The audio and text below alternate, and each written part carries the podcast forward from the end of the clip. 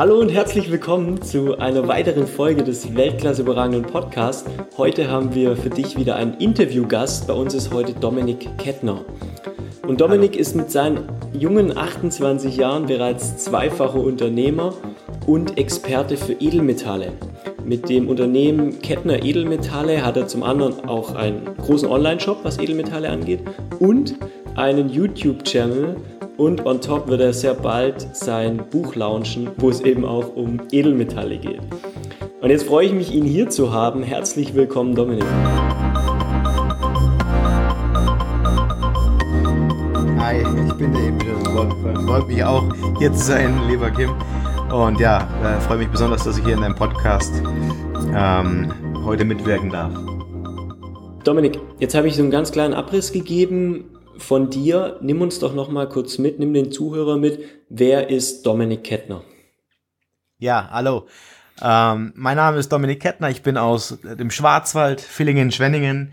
Ähm, dort wohne ich, bin verheiratet, glücklich und äh, bis heute noch keine Kinder. Wir sind ähm, hier in, im, im Schwarzwald seit circa zwei Jahren. Ich komme eigentlich aus der Region Würzburg habe dort auch äh, den Großteil meines Lebens verbracht und ähm, zu meiner Person, ähm, ich bin, so bezeichne ich mich zumindest, Vollblutunternehmer, Netzwerker und ähm, alles weitere werdet ihr bestimmt im Podcast erfahren. Ja, und da möchte ich auch direkt einsteigen, Dominik. Du sagst von dir Vollblutunternehmer mit 28 Jahren. Nimm uns mal ein Stück weit mit auf deine Reise. Wie kam das, dass du jetzt von dir sagst, ich bin Vollblutunternehmer? Ja, ähm, heute gibt's zwar eine ausführliche Version, aber trotzdem noch mal gekürzt, denn meine unternehmerische Zeitreise läuft jetzt schon seit zwölf Jahren, deswegen du sagst 28 Jahre so, als wäre, als wäre, als wäre ich jung, aber ich fühle mich tatsächlich mit 28 Jahren gar nicht mehr äh, zu den jüngsten Unternehmern. Und zwar, meine, meine Reise hat im, Veranstaltungsbereich begonnen. Und zwar, während ich mein Abitur gemacht habe, beziehungsweise mit 16,5 Jahren habe ich mich selbstständig gemacht im Veranstaltungsbereich.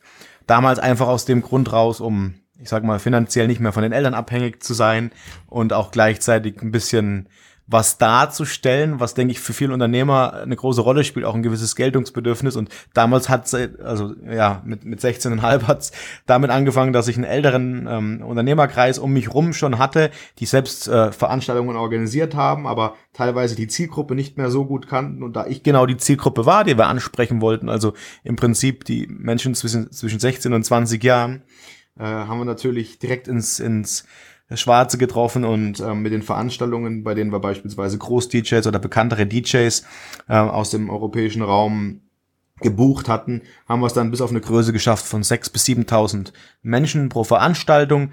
Diese Veranstaltungen wurden dann so ähm, ja, beliebt, dass wir daraus eine Kette gemacht haben, eine Marke.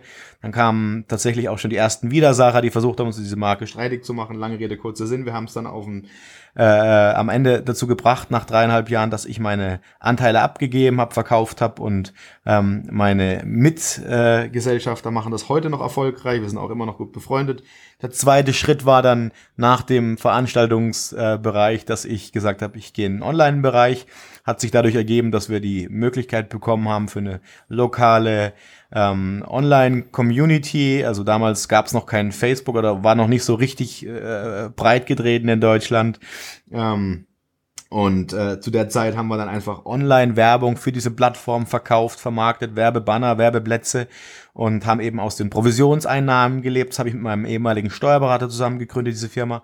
Das Ganze lief parallel zu meiner Ausbildung, die ich nach meinem Abitur begonnen habe äh, und zwar bei der Firma, bei der Daimler AG, ähm, und zwar im kaufmännischen Bereich, gepaart mit, mit einigen Verkaufserfahrungen. Da war nach eineinhalb Jahren ein Cut und ich habe mir gesagt, okay, Unternehmertum ist für mich nichts mehr, nachdem ich meine Ausbildung erfolgreich als Bester abgeschlossen habe.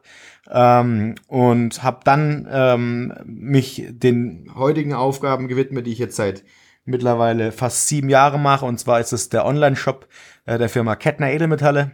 Das ist mein Vater und ich, also ein Familienunternehmen mit ähm, hier in Villingen, Schwenningen, drei Mitarbeitern und einem Team von vier Leuten um uns rum, plus eine eigene Logistik. Und zusätzlich, um das vielleicht auch nicht vom Tellerrand zu schieben, betreibe ich noch ein, ein Amazon-Business, wo wir eben Nahrungsergänzungsmittel rein über Amazon vertreiben unter einer Eigenmarke. Genau. Vielen Dank für die Mitnahme auf deine Reise, Dominik.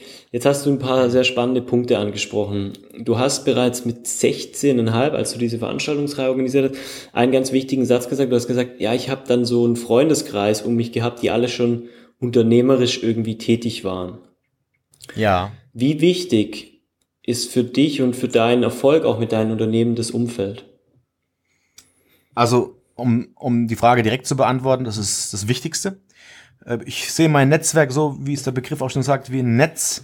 Äh, das Netzwerk fängt dich immer auf in allen Situationen und ähm, es gibt ja dieses schöne, schöne Zitat, äh, du bist der Schnitt deiner fünf, äh, der, der fünf Menschen, mit denen du am meisten zu tun hast oder umgemünzt kann man auch sagen, dein Einkommen oder dein Gehalt ist das ähm, deiner fünf, äh, im Schnitt deiner fünf besten Freunde und so sehe ich das schon immer, so lebe ich das schon immer und ich glaube, das ist das A und O. Also für jeden da draußen, der sich jetzt vielleicht neu orientiert oder der nicht unbedingt der beste Netzwerker ist, investiert in euer Netzwerk, in euren Freundeskreis und ihr steigert euren, euren Value.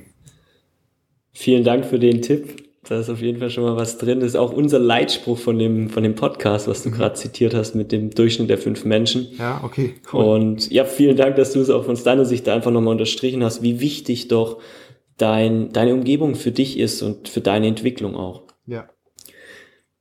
Jetzt hast du gesagt, momentan machst du, also ein, ein Hauptbusiness von dir ist das Thema Edelmetalle. Wie kam es überhaupt dazu, dass der Dominik jetzt sagt, Mensch, ich mache was mit Edelmetallen? Ja, also ähm, wie alles so im Leben, wenn sich Chancen auftun, dann muss man eben eine Entscheidung fällen und die war pro Edelmetalle. Die Chance hat sich so aufgetan, dass ich aus einer Unternehmerfamilie komme. Mein Vater war immer selbstständig, seit ich denken kann und hat letzten Endes ähm, seine Firma im Jahr 2007, 2008 ähm, verkauft, sehr ähm, gute Abfindung bekommen und damals dann dieses Geld in Edelmetalle investiert, zu einem Zeitpunkt, als es noch ein günstiger Einstiegsmoment war. Daraufhin hat er dann festgestellt, dass die Preise stiegen und stiegen und stiegen und irgendwann gesagt, Mensch, jetzt muss der Punkt kommen, wo ich diesen Gewinn, den ich hier realisiere, der aber noch nicht äh, wirklich realisiert ist, weil ich die Elementale noch besitze und noch nicht wieder zu Geld gemacht habe, in dem Sinn, dass ich diesen Gewinn äh, nicht wieder verlieren möchte. Also ähm, baue ich mir einen eigenen Online-Shop, Baukastensystem und ähm, nachdem er dann nach zwei Wochen seinen Krügerrand Nummer eins verkauft hat, hat er mich doch gebeten, dass ich, ähm, ja, das war jetzt gerade am Ende meiner Daimler-Zeit, den Job äh, kündigen soll. Ich war aber zu dem Zeitpunkt noch verfangen in einer, in einer festen Beziehung und, und war auch nicht so richtig sicher, was da auf mich zukommt und äh, habe ihn dann gefragt, wie sieht's denn aus? Wie viele Münzen hast du dann eigentlich schon verkauft? Und äh, ja, und dann die Antwort war eine, ja, und ich so, du bist ja wahnsinnig. Und jetzt soll ich quasi meinen gut bezahlten Beruf und, und äh, alles stehen und liegen lassen und wir machen gemeinsam hier gemeinsame Sache. Und das, äh, ja, die Antwort ist, ich habe es getan. Ein bisschen äh, naiv vielleicht, ein bisschen blauäugig, aber die Vision von, von, von meinem Vater in dem Fall, der auch gleichzeitig mein Mentor ist, ähm, der jahrelang äh, unternehmerische Erfahrung hat, zu Höchstzeiten 700 Angestellte, diese Erfahrung von ihm zu lernen, war mir alles wert. Selbst wenn wir mit diesem Unternehmen ähm, nicht so erfolgreich geworden wären, wie wir es jetzt sind, äh, darauf kommen wir aber dann vielleicht gleich noch zu sprechen, wobei ich eins noch gerne ergänzen möchte, Kim. Für viele ist der mhm. Begriff Edelmetalle nicht so geläufig wie für dich, weil du ja schon mal ein bisschen über mich recherchiert hast. Edelmetalle, ähm, äh, vielleicht für die Zuhörer, damit ist gemeint ganz klassische Anlageprodukte im, im Münz- und Barrenbereich zwischen Gold, Silber, Palladium und, Pla äh, äh, Palladium und Platin. Diese Produkte verschicken wir ganz normal auf dem physischen Weg, wie ihr es von Amazon kennt. Und der Kunde überweist uns das Ganze per Vorkasse. Das ist unser Geschäftsmodell im klassischen Handel. Wie lange macht ihr das jetzt? Wann war das, als dein Dad dich da sozusagen mit reingeholt hat? Also seine ersten Gehversuche waren 2010, dort ist auch die Firma entstanden. 2011, im Januar bin ich mit eingestiegen. Ähm, und dann ist das äh, ins Rollen gekommen, was jetzt heute Formen angenommen hat. Und jetzt hast du gesagt, ihr habt da einen Online-Shop. Habt ihr zusätzlich auch physische Geschäfte sozusagen? Ja, und zwar haben wir in Villingen-Schwenningen eine Schalterfiliale, also eine ehemalige Sparkassenfiliale, ähm, die quasi umfunktioniert wurde zu unserer äh, zu unserer Basis, zu unserem äh, zu unserer Base, wo eben die, die Verwaltung mitsitzt, wo unsere Verwaltungsmitarbeiter entsprechende ähm, äh, Aufgaben machen und aber auch die Menschen an den Schalter kommen können mit Bargeld und sich entsprechend Edelmetalle vor Ort gegen Barzahlung abholen können. Wir haben einen weiteren Standort vielleicht noch ergänzen in Boxberg, mhm. auch in Baden-Württemberg. Aber Fokus liegt hauptsächlich auf dem reinen Online-Geschäft. In Deutschland muss man vielleicht noch dazu sagen, dass es viele Menschen gibt, die Geld übrig haben und Angst davor haben, dass ähm, irgendwann mal jemand auf die Idee kommt, ihnen das wieder abzunehmen, was sie sich an Wertanlagen gekauft haben. Und deswegen kaufen mittlerweile viele Menschen auch ihr Gold anonym. Das ist in Deutschland auch noch legal möglich, bis zu 9.999 Euro. Und mhm. deswegen gibt's eben auch die Möglichkeit, an zwei Standorten, nämlich dort, wo mein Vater sitzt und wo ich in Villingen-Schwenningen bin, Ware abzuholen, also im physischen Bereich. Im physischen Bereich. Und jetzt finde ich eine spannende Frage, Edelmetalle. Wie, also, wie, was, was empfiehlst du, wenn du da so in diesem Business drin bist? Ist es völlig egal, wann ich die kaufe? Und lass die einfach ewig liegen, so als Rücklage, wie du sagst, wenn vielleicht wirklich mal Geld entwertet wird oder was auch immer da kommen mag? Mhm. Oder gibt es da auch Strategien, wie jetzt zum Beispiel mit Aktien oder so, was auch dein Vater ja vorhatte? Ich kaufe das, um es dann irgendwann wieder zu verkaufen, um dann Gewinn zu realisieren. Mhm. Also die Frage eins, wann? Und die zweite Frage, welche Strategie? Habe ich das richtig erfasst? Ja, waren zwei Fragen. ja, okay, also erste Frage, ähm, gibt es einen richtigen Zeitpunkt? Hm, möchte ich vielleicht mit einer Floskel beantworten. Und zwar, es gibt ein schönes Zitat, und zwar, ähm, die Edelmetalle sprechen dann, wenn die Welt schweigt. Ähm, das klingt nicht so dramatisch, als würde ich dir jetzt, oder als würde ich dir jetzt sagen, ähm, wenn die, wenn, wenn, wenn Kriege und, und Währungscrashs und Krisen sind, dann haben die Edelmetalle ihre Hochkonjunktur. Mir hat mal ein sehr äh, weiser Volkswirt mit mittlerweile fast 90 Jahren gesagt, im Edelmetallbereich gibt es eine positive Sache und zwar Bad News are Good News. Also schlechte Nachrichten sind gute Nachrichten. Das ist in der Tat so, weil wenn Krisenherde auf der Welt hochkochen, haben die Edelmetalle Hochkonjunktur. Ähm, mhm. Ähm, also der Zeitpunkt ist letzten Endes immer dann, wenn wenn wenn's wenn's kriselt auf dieser Welt, weil die Edelmetalle einfach nur eine, eine Versicherung gegen äh, derartige Krisen oder Inflationsszenarien sind, ja oder oder oder auch ein Geldspeicher, um es vielleicht so auszudrücken. Und ähm, ja, das war jetzt die Frage zum Zeitpunkt, zur Strategie. Gibt es ganz viele verschiedene Strategien. Wir haben uns auch aus diesen Gedanken heraus wirklich die Mühe gemacht, unser Buch jetzt am 12.12.2017 zu veröffentlichen. Da ist viel Herzblut reingeflossen und wir haben, glaube ich, alle Anlegerfragen damit geklärt. Ähm, und ähm, ja, die dann in dem Masterplan Edelmetalle zusammengefasst. Die Strategien brechen wir mal auf drei einfache Strategien runter. Strategie eins ist derjenige, der einfach das Geld nicht gerne auf dem Konto liegen hat, weil er vielleicht dem klassischen Bankensystem nicht mehr vertraut und sagt, okay, äh, wenn wir sowas wie in Griechenland oder in Zypern erleben, dann ähm, möchte ich es lieber bei mir haben, ja. Der zweite Anleger ist derjenige, der sagt, ich bin eher so ein bisschen verschwörungstheoretisch mit, mit, mit, mit ähm, Aluhut unterwegs ähm, und ähm, das ist wirklich eine sehr, sehr große Zielgruppe in Deutschland, die tatsächlich sagt, okay, ich, ich, äh, ähm, die BRD gibt's nicht oder die BRD GmbH ist nur eine Rechtsform. Ähm, ähm, man, in Deutschland nennt man diese, diese Zielgruppe mittlerweile teilweise auch Reichsbürger, die einfach aus dem System ausbrechen wollen, was jetzt keinem ähm, unserer Kunden gegenüber abwerten klingen soll. Die haben einfach vielleicht ein bisschen mehr Einblicke hinter die Kulissen bekommen ähm, äh, wie es in unserem System läuft und wer eigentlich die Fäden zieht, ja.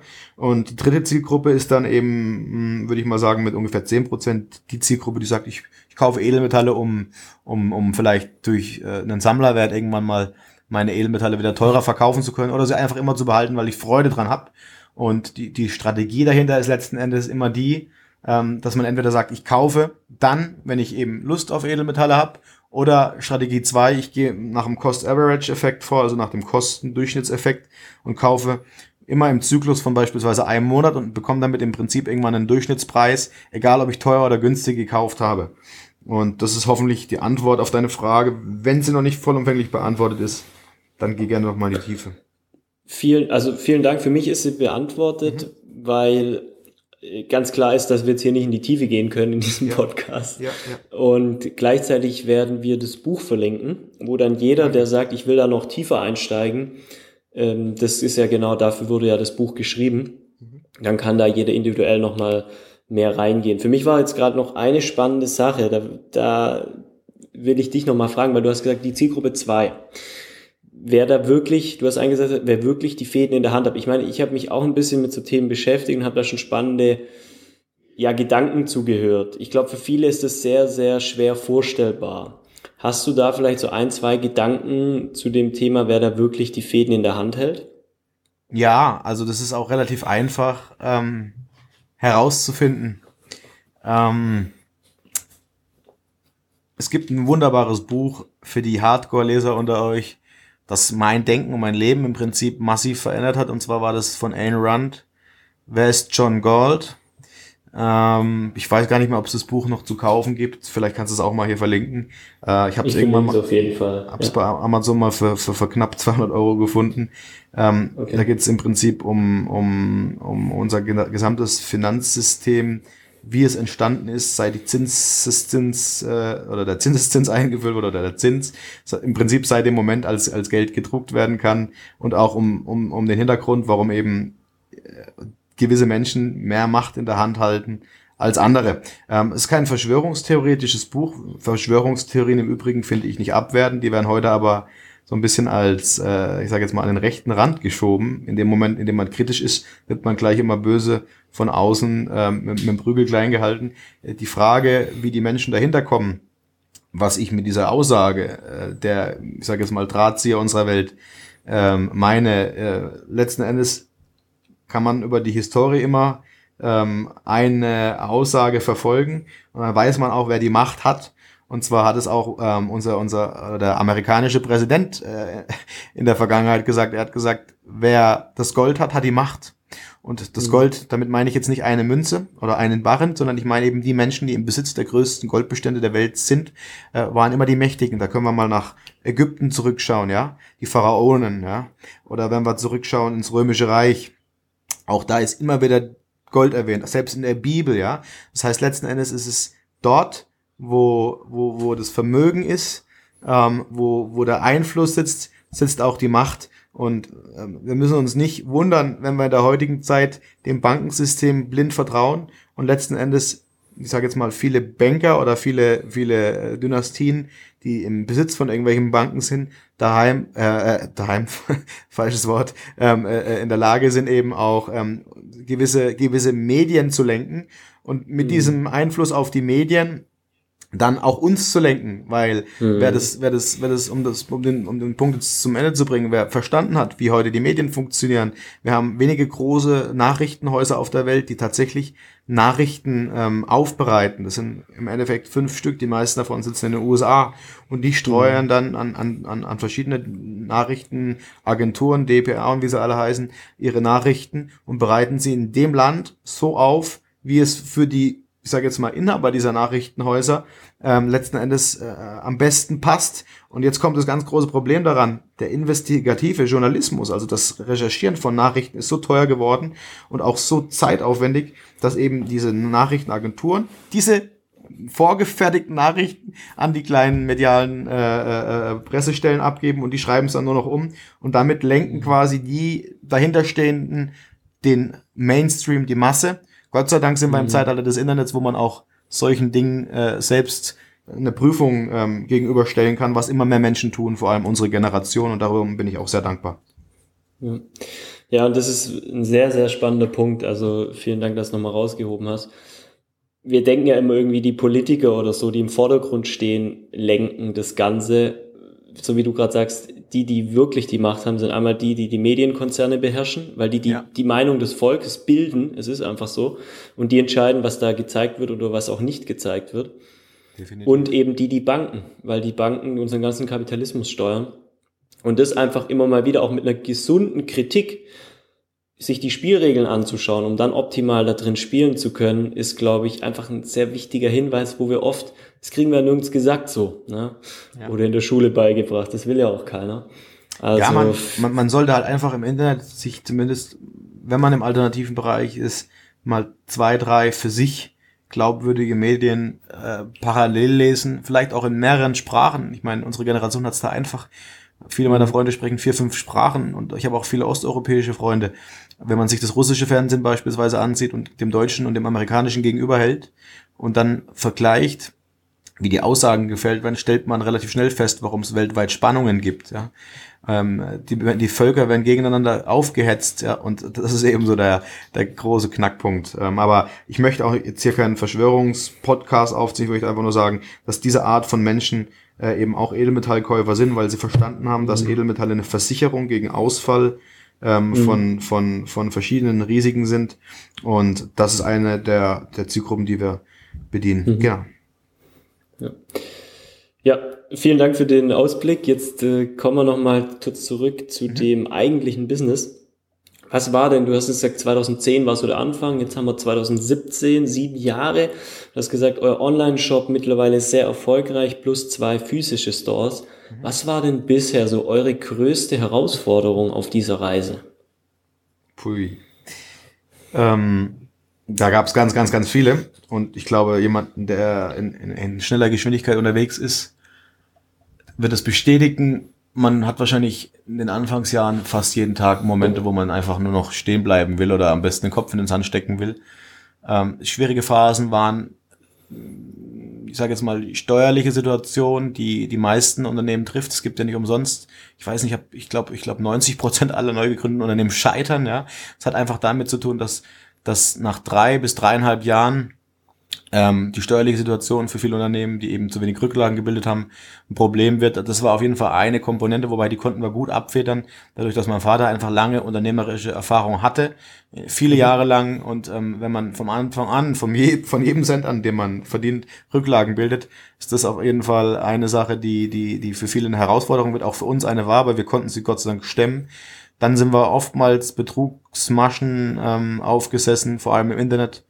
Ähm, wird es immer mehr derjenige, der sagt, die Abschaffung des Bargeldes ist gut, hat aber noch nicht hinter die Kulissen geschaut, wie hoch die Online-Kriminalität mittlerweile ist und vor allem Überweisungsbetrugsgeschichten mittlerweile, ähm, äh, wie, wie, wie weit reichen die schon sind. Und das waren solche Probleme, die uns immer wieder gestellt wurden. Natürlich ähm, äh, ist ein Riesenproblem gewesen. Was heißt natürlich, das ist für euch oder für dich nicht bekannt, wenn dann zum Beispiel dein Logistiker von heute auf morgen die Verträge kündigt, ohne das anzukündigen. In dem Fall war es äh, das gelb-rote Fahrzeug, das durch die Gegend fährt, mit dem Hintergrund, ähm, dass sie auf einmal äh, äh, keine Lust mehr haben, Edelmetalle zu transportieren. Und dann musst du quasi solchen Problemen trotzen, wenn du am Tag mehrere hundert Pakete verschickst und deine Kunden natürlich mit Vorkasse bezahlter Ware auf die Lieferung warten. Das waren ganz, ganz viele Herausforderungen. Aber die größte Herausforderung, muss ich sagen, ist man selbst. Mhm. Also ähm, die Situation, die ich mit meinem Vater habe, ist, dass wir ein Familienunternehmen betreiben und dieses Unternehmen führt natürlich zwangsläufig zu Spannungen. Wer mir erzählt, dass er mit seinen Eltern nie Spannungen hat, der ist entweder mit dem Glück gesegnet oder ähm, sagt eben nicht die Wahrheit, Spannungen gibt's in der Familie immer und das dann auf einer Wellenlänge mit dem Druck, dem Tempo und aber auch der Emotion zu paaren, dass es dann immer noch erfolgreich ist, das war, glaube ich, die größte Herausforderung. Wie schafft ihr das heute? als Familienunternehmen da erfolgreich diese ganzen Spannungen zu handeln? Das ist eine gute Frage. Ähm, ich bin ein sehr emotionaler Mensch, weil die Dinge, die ich mache, mache ich immer aus dem ganzen Herzen oder gar nicht. Und genauso ist mein Vater. Und ähm, wir werden äh, wahrscheinlich, äh, wir wären wahrscheinlich äh, die einzigen, die, die jetzt, äh, die, äh, die einzigen, die sich nicht in die Haare bekommen würden in der Familie, ähm, wenn wenn wir hm, vielleicht, vielleicht drücke ich es anders aus. Wir schaffen es so, dass jeder seine eigenen Aufgabegebiete hat und äh, die mit voller Leidenschaft umsetzt und dem anderen möglichst wenig in seine Kernkompetenzen reinredet. Also klare Aufgabentrennung, jeder hat seinen Bereich und dafür ist auch vollumfänglich verantwortlich, ohne dass jeder dem anderen noch reinredet. Und trotzdem muss in unserer Größenordnung noch jeder alles können. Und mhm. ähm, mhm. das ist, glaube ich, ein ganz wichtiges Thema. Ich habe es bei meiner Frau beispielsweise, die ein sehr, sehr großes Familienunternehmen betreibt, seit mhm. 80 Jahren Möbelbetrieb. Also sie haben Möbelproduktion gehabt und jetzt Möbelhäuser. Und ähm, dort ist es so, dass ähm, da, ich sage jetzt mal, einmal da, das alte Führungsturm da ist, also ihr Vater, der letzten Endes seit, seit Jahren, Mitte, Mitte 70 mittlerweile, diese, Unter diese Firma führt auf einem sehr hierarchischen Führungsstil und dann das un junge Unternehmertum draufstößt, dass er gern homogen in einem gleichwertigen Team arbeitet und das sind so die Spannungen, die es halt in Familienunternehmen zu, zu klären gibt, dass keiner das Gefühl hat, er ist der alleinige Herrscher. Mhm. Okay spannende Sache. Also das habt ihr für euch gut lösen können, dass da auch jeder, ich sag mal, ein Stück weit hat es ja auch was damit zu tun, ich muss mein eigenes Ego etwas zurücknehmen und sagen, das ist gar nicht mein Bereich, das ist dem Dominik seiner zum Beispiel oder das ist eben der, der Vater, der da zuständig ist. Genau, und das Ego, das ist, glaube ich, der Kernpunkt. Ich habe ein sehr, sehr großes Ego und äh, da stoße ich gerne auch mit 28 Jahren nochmal an die Grenzen. Und ja. ähm, ja. Aber das Schöne ist natürlich, wenn jemand ist, der einen auch etwas bremst, und sagt, mhm. Mensch, denk doch nochmal drüber nach, was du da tust. Muss es wirklich heute sein oder geht's nicht auch morgen? Und ähm, mhm. der Durchschnitt von Highspeed und einem Tempo, das bedacht ist, das ist, glaube ich, unser Erfolgsgeheimnis, dass wir nicht alles blauäugig machen, aber auch nicht in dem Tempo unterwegs sind wie viele alteingesessene Händler, die schon satt sind, mhm. aber nicht mehr hungrig sind. Mhm. Ja, ja, und gleichzeitig eben auch die Mischung aus einer unglaublichen Erfahrung und diesem, wie du hast gesagt, jungen, hungrig, energievollen. Mhm ich denke, das ist eine sehr, sehr gute, gute Mischung, um da erfolgreich ja. zu sein. Und mhm. zeigt sich ja bei euch ganz stark.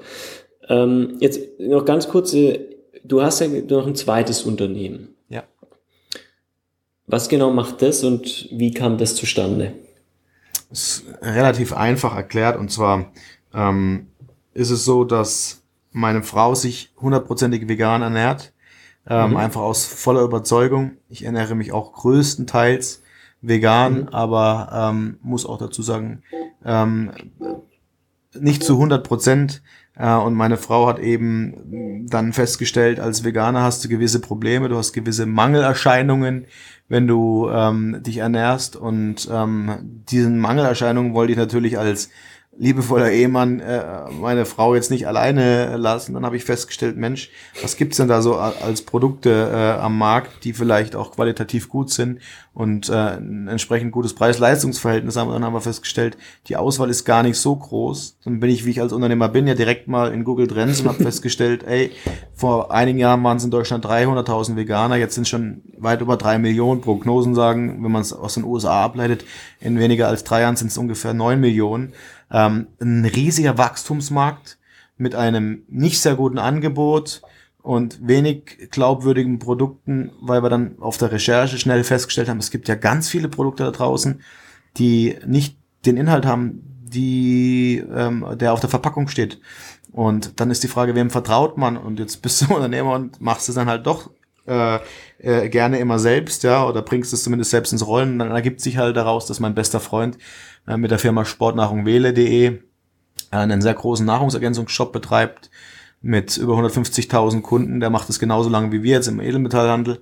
Und ähm, da hat er gesagt, Mensch, äh, er spürt diesen Bedarf auch, lass uns doch zusammen eine vegane Sportmarke groß machen oder eine vegane Nahrungsergänzungsmarke. Und in dem Fall ist die Firma Blendtrition, das ist jetzt unsere äh, Marke. Das ist ein Wortspiel aus Pflanzen, also Blend und Nutrition, mhm. Nahrungsergänzung. Ähm, die Blendtrition GmbH daraus entstanden. Ähm, und ja, das machen wir sehr erfolgreich, sind da auch, ich denke mal, von den Verkaufsrängen her sehr, sehr gut aufgestellt und ähm, bieten einfach Made in Germany Produkte zum fairen Preis-Leistungs-Verhältnis an. Und uns gibt der Erfolg dahingehend recht, dass die ganze vegane YouTube-Szene oder ein Großteil der, der einflussreichen veganen YouTube-Szene unsere Produkte hier auch empfiehlt und dafür sind wir sehr dankbar, weil das ist letzten Endes äh, das Feedback, dass die Produkte, die wir anbieten, sehr, sehr gut sind. Spannend, spannend. Also wieder so aus einem Problem, das du gesehen hast, durch die, durch die vegane Freundin, direkt die Lösung gesucht und dann ein Unternehmen aufgebaut. Ja. Unglaublich schöne Einstellung, einfach so zu sagen, hey, wenn es das nicht gibt, dann brauch, muss ich muss es machen. Der Alex Fischer hat es äh, schön umschrieben in seinem Buch, ähm, in seinem Immobilienbuch. Ähm, mhm. Und dann sagt er in einem Kapitel, ähm, das ich mir erst im Urlaub auf dem Laufband nochmal angehört habe, weil ich so toll fand. Er sagt, wenn du Milliardär werden möchtest, also den Antrieb hast, Milliardär zu werden, musst du nur ein Problem finden, das eine Milliarde Menschen haben. Und Ja. wenn du jedes Mal ein Euro verdienst, dann hast du dein Ziel damit erreicht. Also das, was ich sagen möchte, ist, je größer das Problem ist, das du löst, desto erfolgreicher ist am Ende das Ergebnis, wenn du es ähm, unternehmerisch professionell anpackst. Ja, vielen Dank. Auch dieses Buch werden wir nochmal verlinken. Habe ich selber auch vor einem Jahr gelesen. Ja. Ganz spannende Gedanken auch da drin von, von dem Alex Fischer, der eben ganz viele Immobilieninvestments macht und Unternehmertum. Guter Hinweis, vielen Dank dafür. Mm, Jetzt würde ich gerne mit dir nochmal so, du hast jetzt mit, mit diesen beiden Unternehmen schon verschiedenste Erfahrungen gesammelt. Wenn du jetzt, mal angenommen, wir haben so einen Zuhörer, die jetzt gerade so am Anfang stehen, die selber ins Unternehmertum, Selbstständigkeit starten. Welche Tipps würdest du denen aus deiner Erfahrung jetzt mitgeben? Ähm, Drei Tipps vielleicht. ja, die drei. Weil wahrscheinlich gibt es ganz viele. Ja, Die so die drei, drei wichtigsten für dich, die du Ja. vielleicht selber gerne gehört hättest damals, als du gestartet bist. die drei wichtigsten Tipps sind in meiner, also Tipp Nummer eins ist ganz klar, ähm, man muss überzeugt sein von dem, was man ähm, startet. Was dann am Ende draus wird, ist was ganz anderes. Ich habe vorhin von meiner Frau und ihrer Familie erzählt, die haben mit einer Möbelfabrik angefangen, dann mit einer Schreinerei, da wurde eine Möbelfabrik draus, irgendwann war es dann ein Küchenstudio. Man muss sich an die Zeit anpassen, ja, aber das, was man startet, muss man mit voller Überzeugung machen und selbst für die, für die, für die Gründer vielleicht ein guter Tipp, selbst wenn die Eltern dagegen sind, selbst wenn die, in Anführungszeichen, Freunde, die selbst noch keine unternehmerische Erfahrung haben, dagegen sind, selbst wenn die Unternehmer dagegen sind, aber man ist selbst davon überzeugt, dann, dann zieh's durch. Ähm, es gibt genug Beispiele, die widerlegt haben, dass andere äh, äh, recht haben, wenn jemand von einer Idee felsenfest überzeugt ist. Also das ist der erste Tipp, ähm, den ich jemandem geben würde, der neu startet. Dann der zweite Tipp ähm, wäre, eine gewisse Geduld mitzubringen. Denn ähm, was ich immer wieder lerne, wenn ich mir Firmen anschaue, wo die Führung bei Weitem nicht dem entspricht, was ich eigentlich als Führung äh, erwarte, und die sind aber einfach lange genug dabei, sind die trotzdem erfolgreich. Und die Antwort, die ich nach langen Fragen da für mich rausziehe und die ich jedem als Tipp mitgeben möchte, als zweiten Tipp ist, paar deine, dein Durchhaltevermögen oder dein Wille, diese Idee umzusetzen mit einem extrem, mit einer extrem langen Geduld. Und mit Geduld meine ich nicht, setz dich hin und warte, bis der Erfolg kommt, sondern mit der Geduld meine ich einfach, wenn du am Machen bist und von deiner Idee überzeugt bist, bleib am Ball. Manchmal kommt der Erfolg erst wie bei, bei der, bei, beim Erfinden der Glühbirne nach dem zigtausendsten Versuch. Und ähm, so ist es eben bei uns auch. Wir haben ganz viele Dinge probiert und letzten Endes dann für uns rausfiltriert, was funktioniert am besten und dann eben Pareto angewandt. Ähm, Pareto in dem Fall zu sagen, 80 Prozent ähm, äh, äh, äh, werden letzten Endes aussortiert und du fokussierst dich auf die 20 Prozent, die wichtig sind und die baust du aus.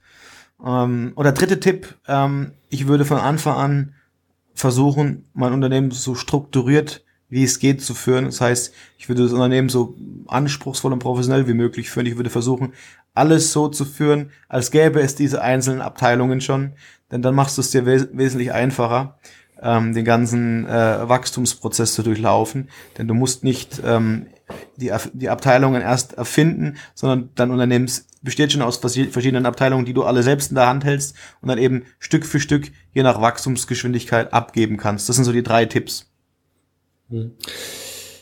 Also die drei Tipps, um die nochmal kurz so zusammenzufassen, waren zum ersten das Thema, wenn du selber überzeugt bist, wenn du wirklich 100% davon überzeugt bist, dann mach es.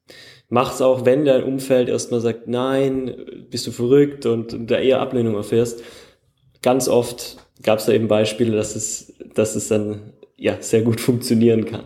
Zweiter Tipp ist eben das Thema Durchhaltevermögen. Also ich muss dranbleiben und manchmal länger als ich denke, bis ich dann wirklich zum Erfolg sozusagen komme. Ich glaube, Alex Fischer hat es in seinem Buch als der blinde Schwimmer bezeichnet, dass ja. man oft äh, kurz vorm Ufer umdreht, weil man es noch nicht sehen kann und es der Rückweg eigentlich viel länger ist zu dem Ufer, wo man gestartet ist. Ja. Ähm, wenn man manchmal ganz kurz davor ist. Ja. Und der dritte Punkt, eben ganz früh schon in diesen Strukturen zu denken und dann auch schnell möglich zu überlegen, wie kann ich Prozesse abgeben an andere Mitarbeiter, um dann besser wachsen zu können. Genau. Müssen in dem Fall nicht mal nur Mitarbeiter sein, was ich vielleicht noch zu uns sagen kann. Wir haben in Kauf genommen, mehr Kosten zu produzieren, indem wir es an Dienstleister abgegeben haben, ähm, um zu testen, ob es mit, äh, ich sage jetzt mal, mit Auslagern funktioniert. Und wenn es funktioniert hat über einen gewissen Zeitraum, meistens ein Jahr, das wir dann als Testzeitraum herangezogen haben, haben wir es dann an Mitarbeiter ausgelagert, weil du letzten Endes mit einem Mitarbeiter natürlich auch noch andere Aufgabenfelder abdecken kannst, ähm, mhm. die du mit einem externen Dienstler oftmals, Dienstleister oftmals nicht so abdecken kannst. Also ich bin mhm. immer noch ein Freund von Auslagerung. Muss nicht alles an Mitarbeiter sein, kann auch an, an externe Dienstleister, wenn man einen Online-Shop betreibt, zum Beispiel externe Logistiker oder mhm. eben äh, Freelancer, mit dem man arbeitet, braucht man nicht direkt eine Grafikabteilung. Mhm. Also im kleinen Testen, das mit einem, mit einem ja, externen Dienstleister zum Beispiel zu testen, ob das funktioniert mit dem Auslagern. Und wenn es dann langfristig etwas ist, wo man sagt, ja, das will ich auch selber haben, dann kann man dafür einen Mitarbeiter einstellen, der dann natürlich auch noch weitere Aufgaben übernehmen kann. Genau. Vielen Dank dafür. So, Dominik, wir haben jetzt schon knapp 35 Minuten miteinander gesprochen. Vielen Dank für die, fürs Teilen deiner Reise, für die Einblicke in deine Unternehmen, in deine ja, verschiedenen Aktivitäten, wie du da unterwegs bist. Ist mir eine Freude. Jetzt haben wir, jetzt haben wir zum Schluss immer noch unseren sogenannten Shoutout.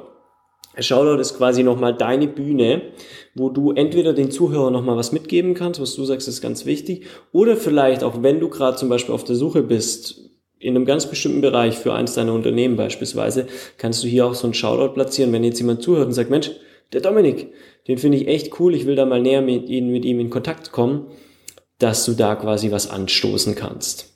Cool. Mhm. Sehr gerne. Ähm, und zwar, wer das Thema Edelmetalle für spannend hält, geh auf YouTube, äh, such mal nach Gold kaufen oder nach Kettner Edelmetalle und wirst du uns finden. Ähm, das ist letzten Endes die Bühne, die wir viermal wöchentlich bedienen, wo man mich auch mal sehen kann und nicht nur hören kann. Ähm, schau gerne auf unserem Podcast vorbei kettner-edelmetalle.de slash podcast. Dort gibt's weitere Informationen zum Thema. Wenn jemand sich mit mir persönlich austauschen will, ja, Facebook und dort findet man mich unter Dominik Kettner. Einfach in die Freundesliste gehen und adden. Und ich werde auch äh, mir die Zeit nehmen, dir Tipps zu geben, wenn du vielleicht am Anfang deiner Existenz stehst. Ähm, ich habe persönlich äh, einfach nur den Tipp nochmal für dich als Mehrwert. Kümmere dich um dein Netzwerk, pfleg dein Netzwerk, sei nicht nur bedacht auf dich selbst, sondern versuche Menschen Probleme abzunehmen und du wirst ein Netzwerk aufbauen, das an Wert nicht zu übersteigen ist. Ich habe in meinem Leben ganz viele tolle und, und wertvolle Kontakte damit aufgebaut, dass ich Menschen analysiert habe, festgestellt habe, wo ihr Problem liegt, dieses Problem für sie gelöst habe und auf einmal hatte ich einen Freund und habe keine Gegenleistung erwartet und dann, dann kam, kam, kam ein Tsunami an, an, an, an Dankbarkeit und Glück und an, an, an, an, an, an, an weiterem Netzwerk zu, auf mich zu, dass das äh, unfassbar war. Das ist mein kleiner Tipp. Ähm, ansonsten würde ich mich freuen, wenn du unseren YouTube-Kanal abonnierst und wir uns vielleicht entweder bei meinem Podcast mal sehen. Vielleicht können wir auch mal miteinander ein Interview machen, Kim. Und mhm. ähm, ja, das ist vielen Dank auf jeden Fall an dieser Stelle, dass du mir die Gelegenheit gegeben hast. Sehr schöner Schluss, da möchte ich auch gar nichts mehr hinzufügen. Ich sage einfach auch nur Danke an dich, Dominik. Mach's gut, danke, tschüss.